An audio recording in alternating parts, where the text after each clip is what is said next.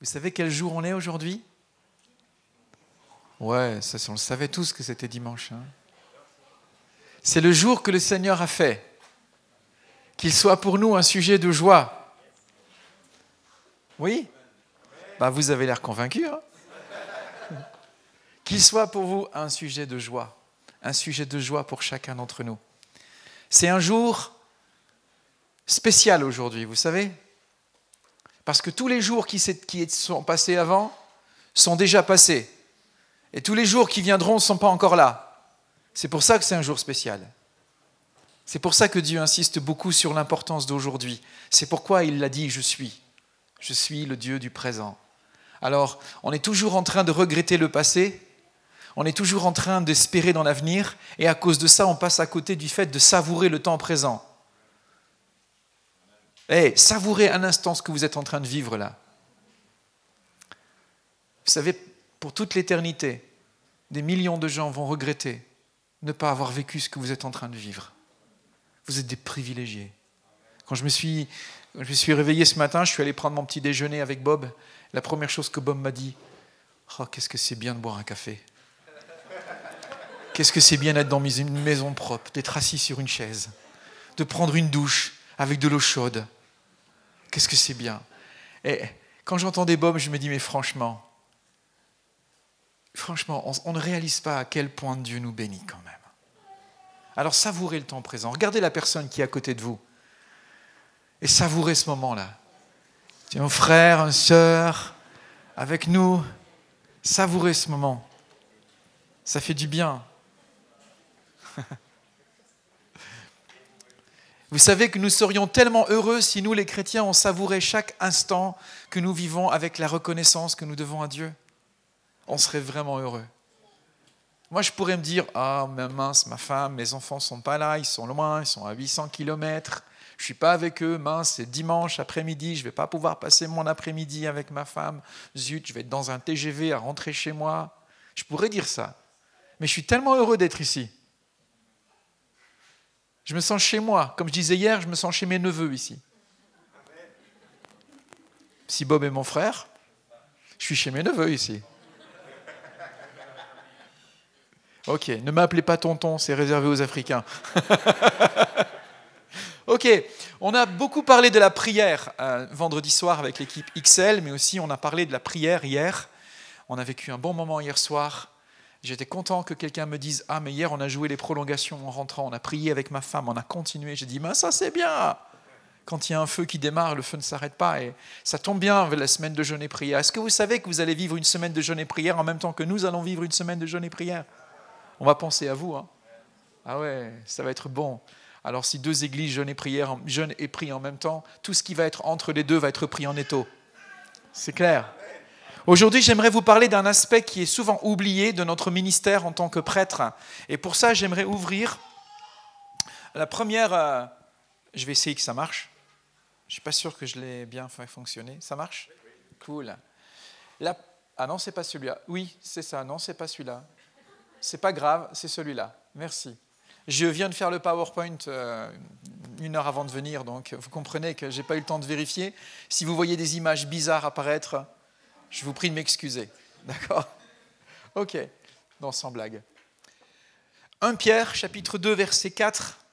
Pierre écrit ceci Il est la pierre vivante, il parle bien sûr de Jésus, que les hommes ont rejetée, mais que Dieu a choisi et à laquelle il attache une grande valeur.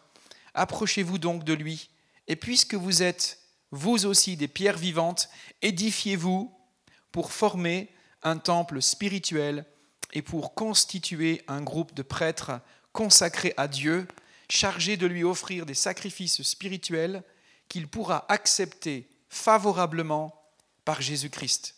Verset 9.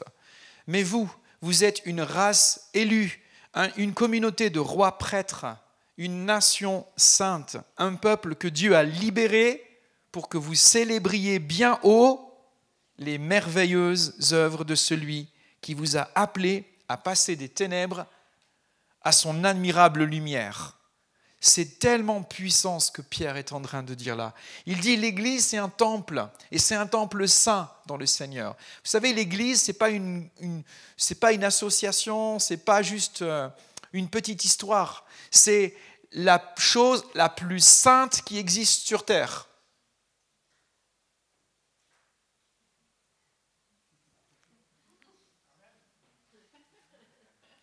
Et nous sommes l'Église. Nous sommes la chose la plus sainte sur la terre.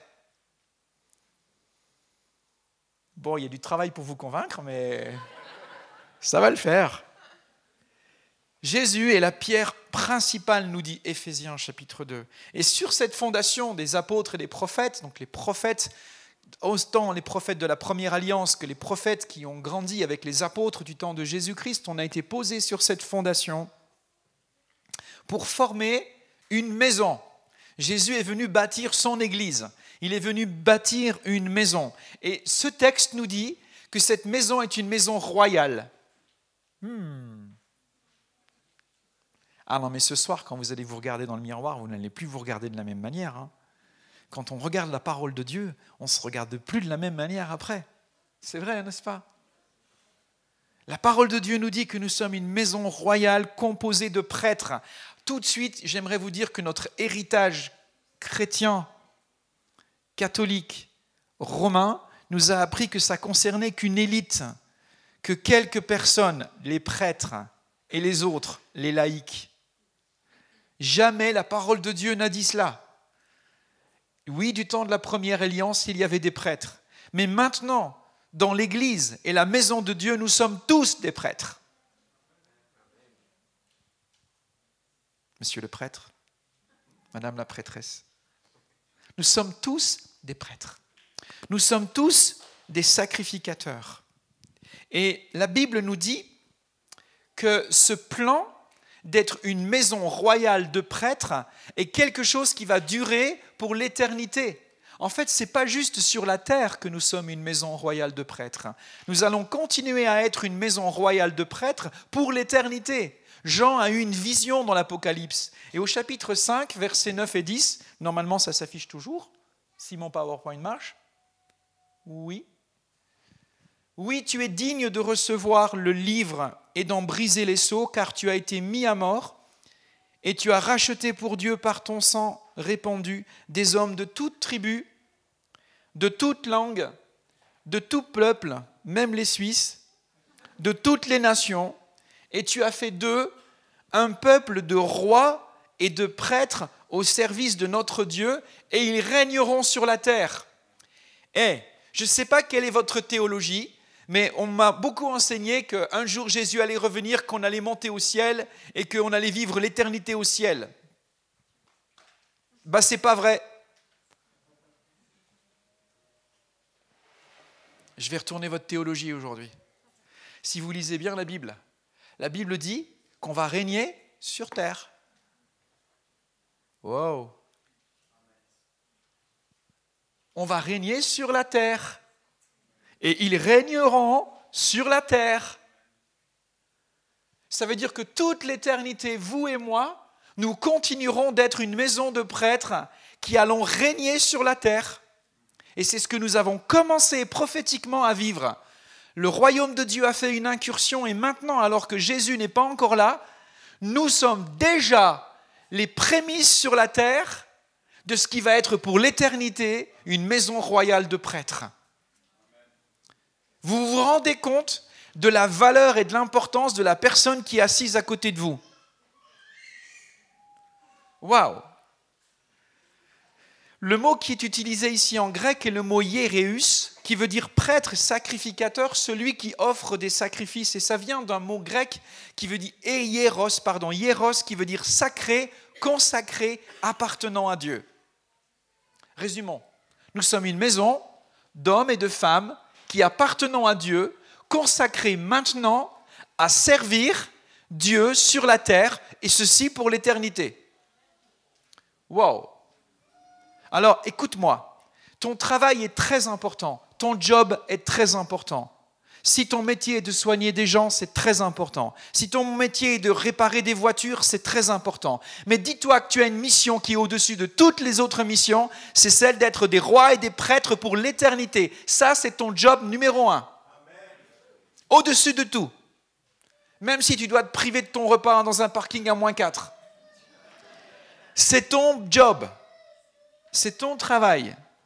L'Église est regardée par Dieu comme une maison royale. Vous vous rendez compte que quand on se réunit, Jésus met les pieds dans un endroit royal.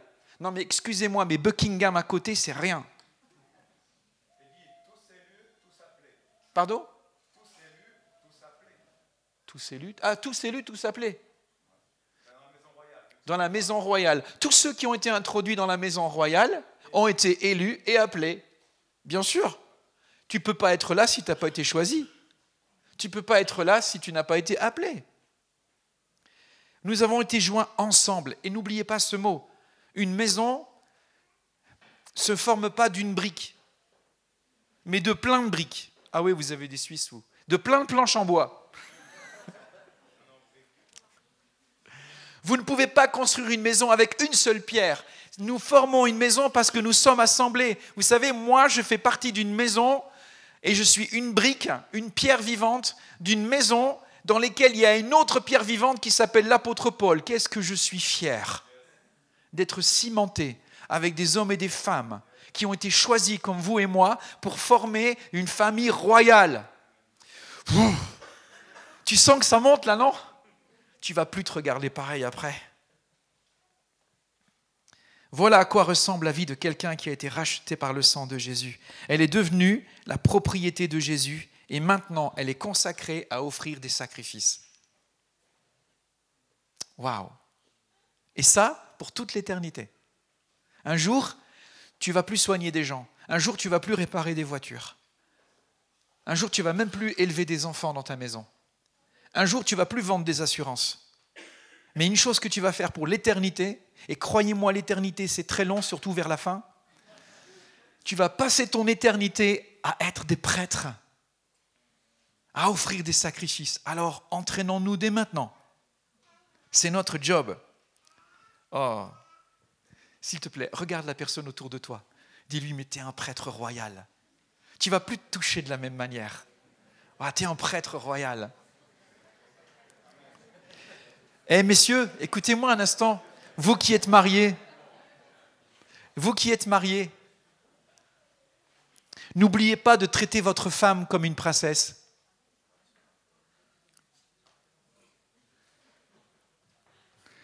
Vous savez, il y a une chose qui est certaine, c'est qu'un jour, je vais comparaître devant le Seigneur. Et quand je viendrai, il me dira, rends compte de ton intendance. Ok, je vais devoir rendre compte. Et une des choses qu'il me dira, il me dira, fils, je t'ai confié une de mes princesses. Tu l'as épousée devant moi le 25 juin 1994. Tu as dit que tu allais prendre soin d'elle jusqu'à ce que la mort se sépare. C'est ce que tu as décidé de faire. Alors, je t'ai donné une belle princesse. Elle avait 20 ans. Elle était magnifique. Qu'est-ce que tu en as fait? Ce qui me rassure, c'est que je ne vais pas devoir assurer le SAV en ce qui concerne l'aspect physique des choses.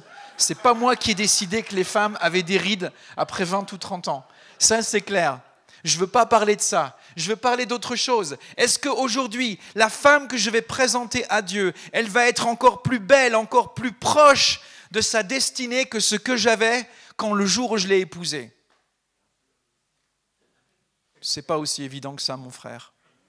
Si c'était évident, l'Église serait tellement différente du monde. Et elle ne l'est pas assez. Tu es un fils et une fille royale tu sens l'odeur de la maison du roi. Le sang qui coule dans tes veines, c'est un sang royal. C'est le sang de Jésus. Tu n'es plus ce que tu étais avant. C'est fini ce que tu étais avant. Tu es devenu un prince, une princesse, un roi, une reine avec lui.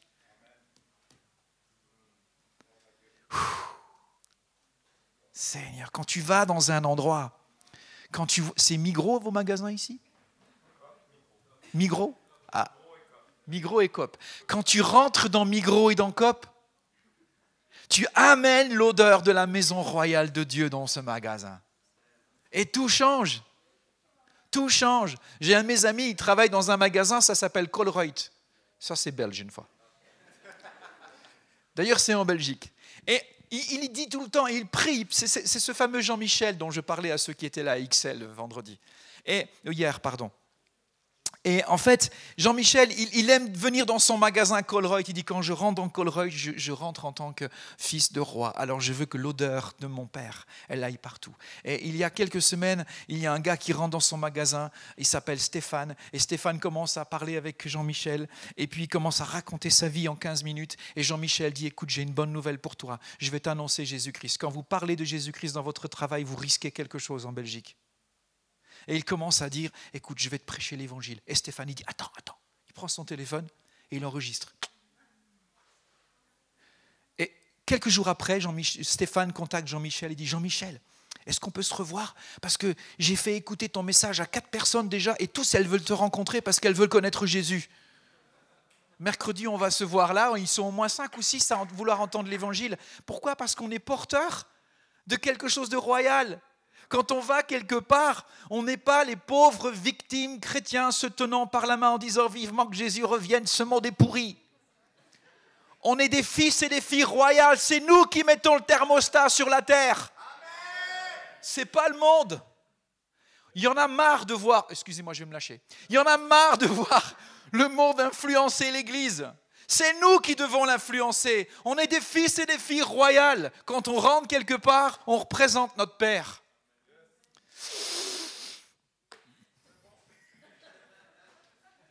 Allez, on va regarder vers l'Ancien Testament. Non, j'aime pas dire l'Ancien Testament, vers la première alliance pour essayer de comprendre quel était le rôle des sacrificateurs. Vous savez que pour pouvoir comprendre le Nouveau Testament, vous avez besoin de regarder la première alliance. Souvent, nous, les chrétiens évangéliques, on oublie tout ce qui est entre Genèse et Malachie.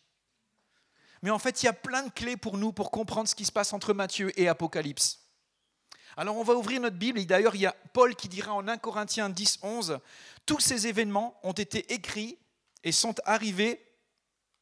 Ah là là, je crois que je vais galérer un peu avec mon PowerPoint, désolé. Ça va le faire. Hein. ça va le faire. Hein. non, ça c'était la première, ça c'était la deuxième, ça c'était la troisième, ça c'est la quatrième. On y est. Voilà, 1 Corinthiens 10, 11. Tous ces événements leur sont arrivés pour nous servir d'exemple. Ils ont été mis par écrit pour que nous en tirions instruction, nous qui sommes parvenus au temps de la fin. Et voilà ce que Pierre dit quand il utilise ces mots. Nous sommes une famille et maison royale de prêtres. Il n'est pas en train d'inventer quelque chose. Il est en train de tirer son inspiration d'un texte qui se trouve en Exode chapitre 19 verset 6, au moment où Dieu a sorti Israël de l'Égypte pour l'amener en Canaan, il leur a dit ceci au verset 6, euh, Vous, vous serez pour moi un royaume de prêtres et une nation sainte. Le mot qui est utilisé en hébreu ici, c'est Kohen ou Kawan, qui veut dire orné, paré des fonctions de sacrificateur. Et ça vient d'une racine du mot hébreu qui veut dire médiateur. Quand Dieu a sorti Israël de Canaan, il a dit, tu sais pourquoi je t'ai sauvé? Pour que tu deviennes un royaume de prêtres, parce que je vais me servir de toi comme médiateur pour bénir toutes les autres nations. Quand tu as été sauvé, tu as été sauvé pour devenir membre de la maison royale afin de devenir un médiateur pour Dieu sur la terre. Fou T'es pas n'importe qui. Arrête de laisser croire, de te laisser influencer par l'ennemi qui te dit que tu es n'importe qui, n'importe quoi. Tu n'es pas insignifiant. Tu es devenu un roi et une reine un prince et une princesse par la vertu unique de la grâce de Dieu. Nous sommes un peuple choisi. Et en quoi consiste le rôle des sacrificateurs? Bien, dès le début, le rôle des sacrificateurs, il était triple. Ils devaient offrir des sacrifices, ils devaient intercéder pour le peuple, et ils devaient aussi prononcer des bénédictions sur le peuple. C'était leur rôle. D'ailleurs, on voit ça dans Deutéronome, chapitre 10, verset 8. C'est à cette époque que l'Éternel choisit la tribu de Lévi pour porter le coffre de l'alliance de l'Éternel. Le coffre, c'est la présence de Dieu. Nous sommes là aussi pour porter le coffre de Dieu. Nous sommes devenus l'arche de Dieu.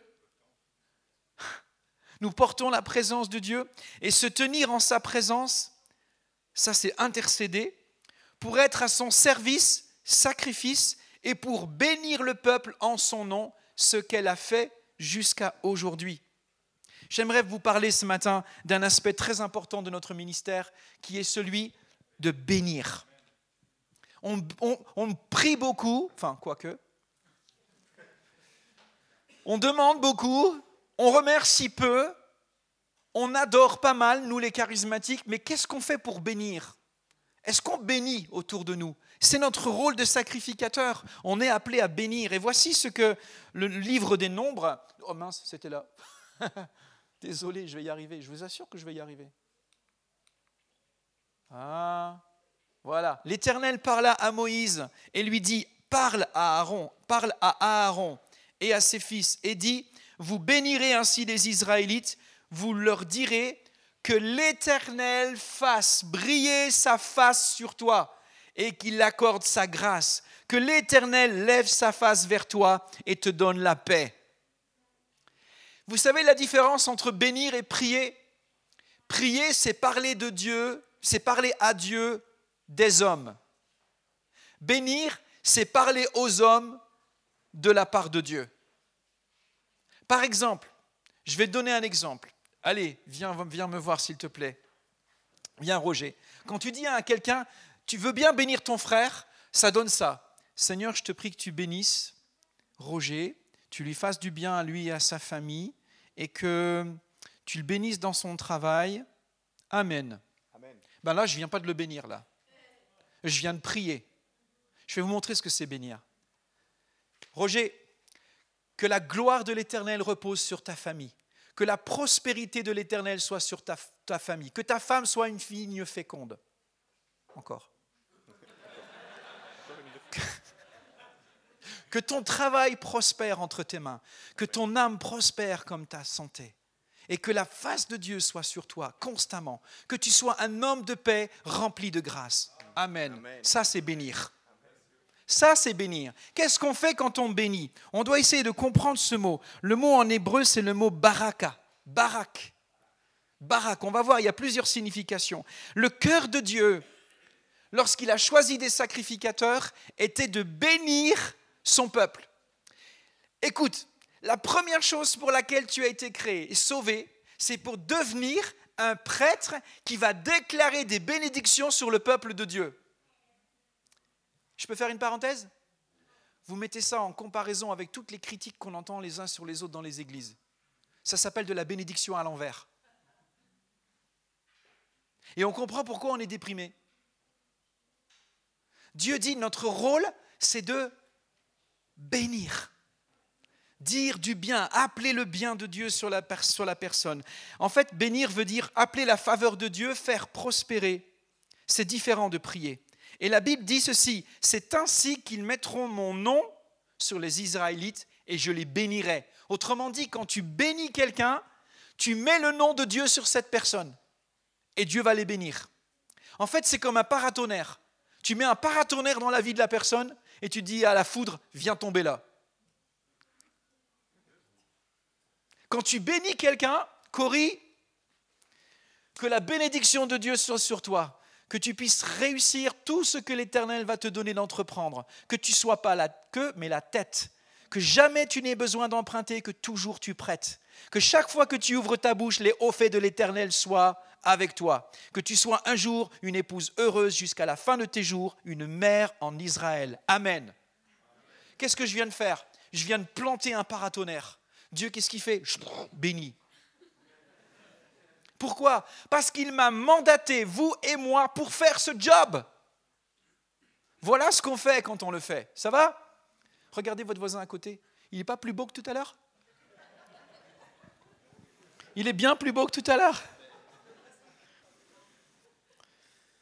Nous appelons la bénédiction et la consécration. Non, n'en profite pas, Patricia, tu vas voir ton mari tout à l'heure.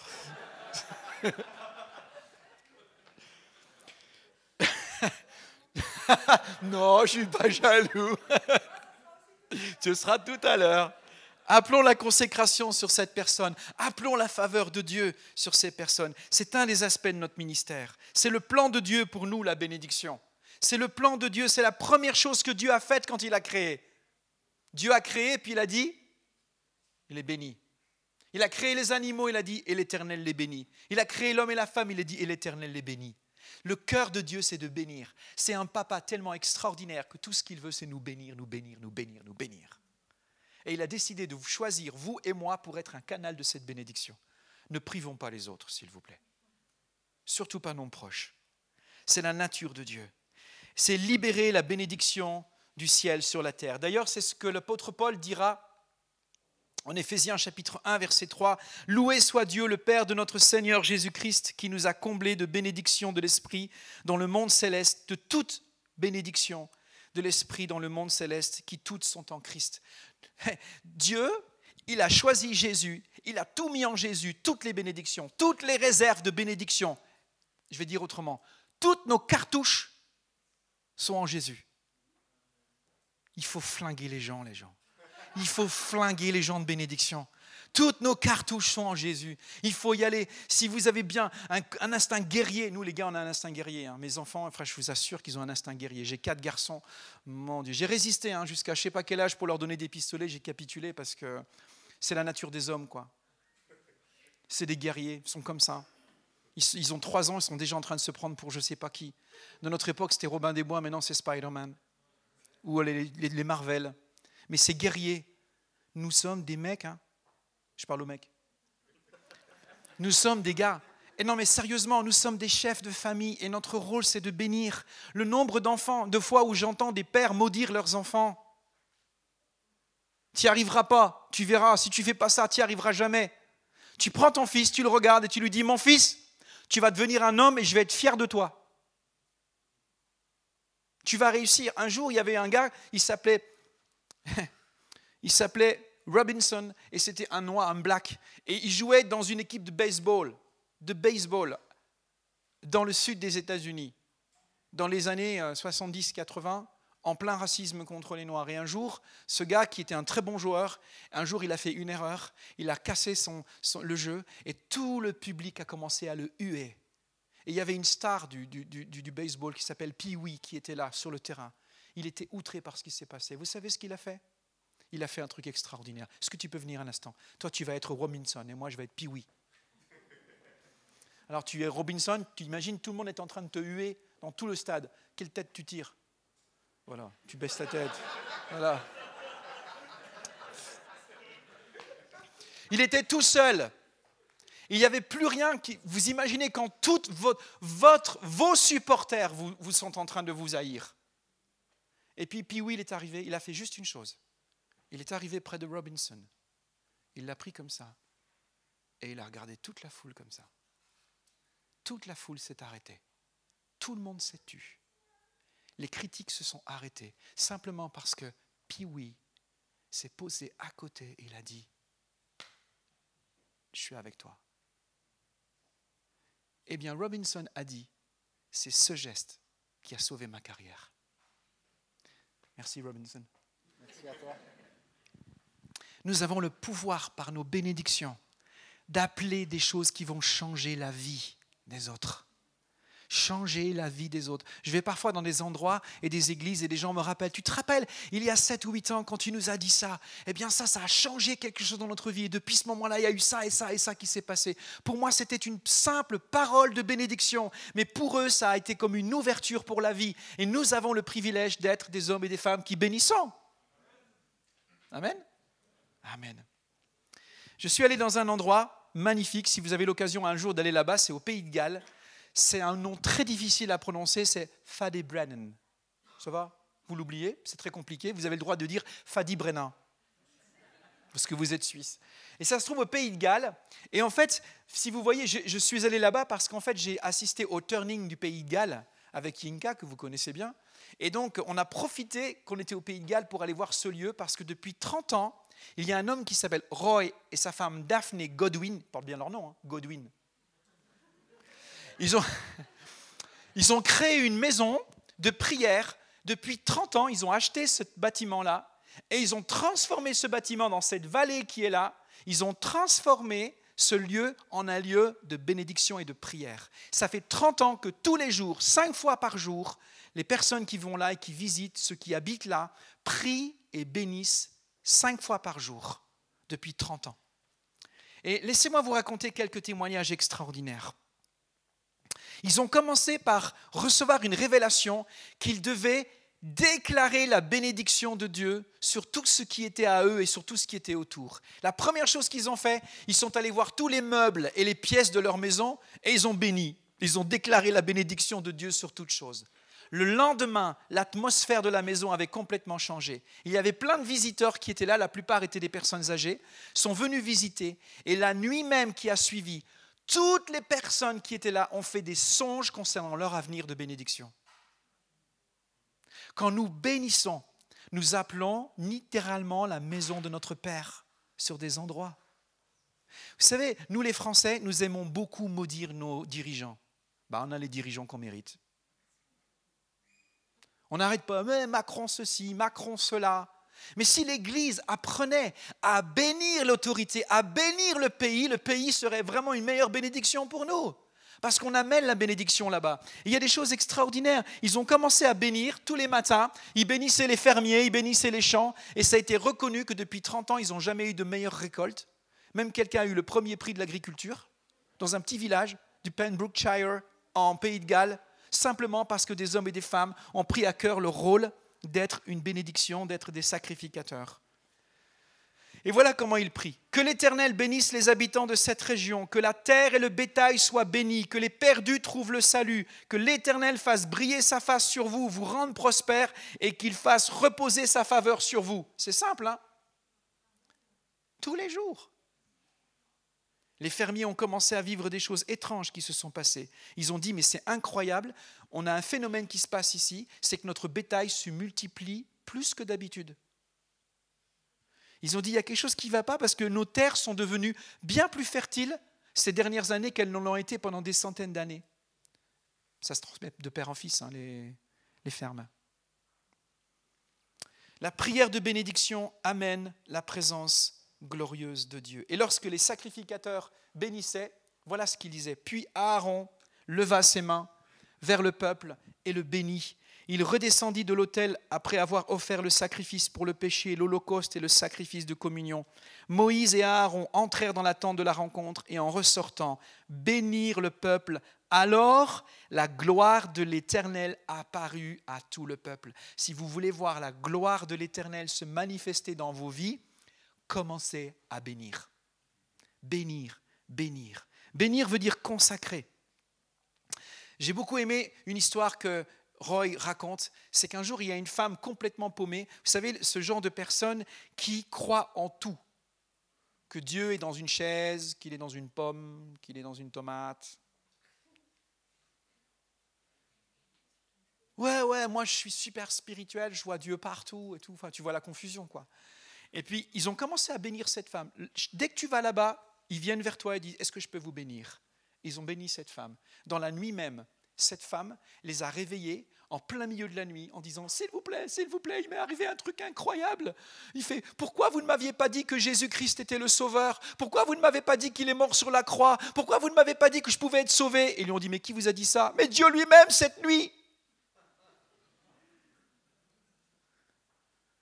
Cette femme part le lendemain elle va, elle se promène dans le village, elle rencontre un homme, le Seigneur lui dit, dis à cet homme que je vais répondre à sa prière. Elle connaissait rien, elle n'était pas à New Life, elle n'a pas été formée. Elle savait rien. Elle arrive, elle rencontre cet homme et elle lui dit Monsieur, Dieu répond à votre prière. Le mec, il commence à tomber en pleurant. Le gars, il était sur le point de se suicider parce qu'il pensait que Dieu répondait plus à ses prières.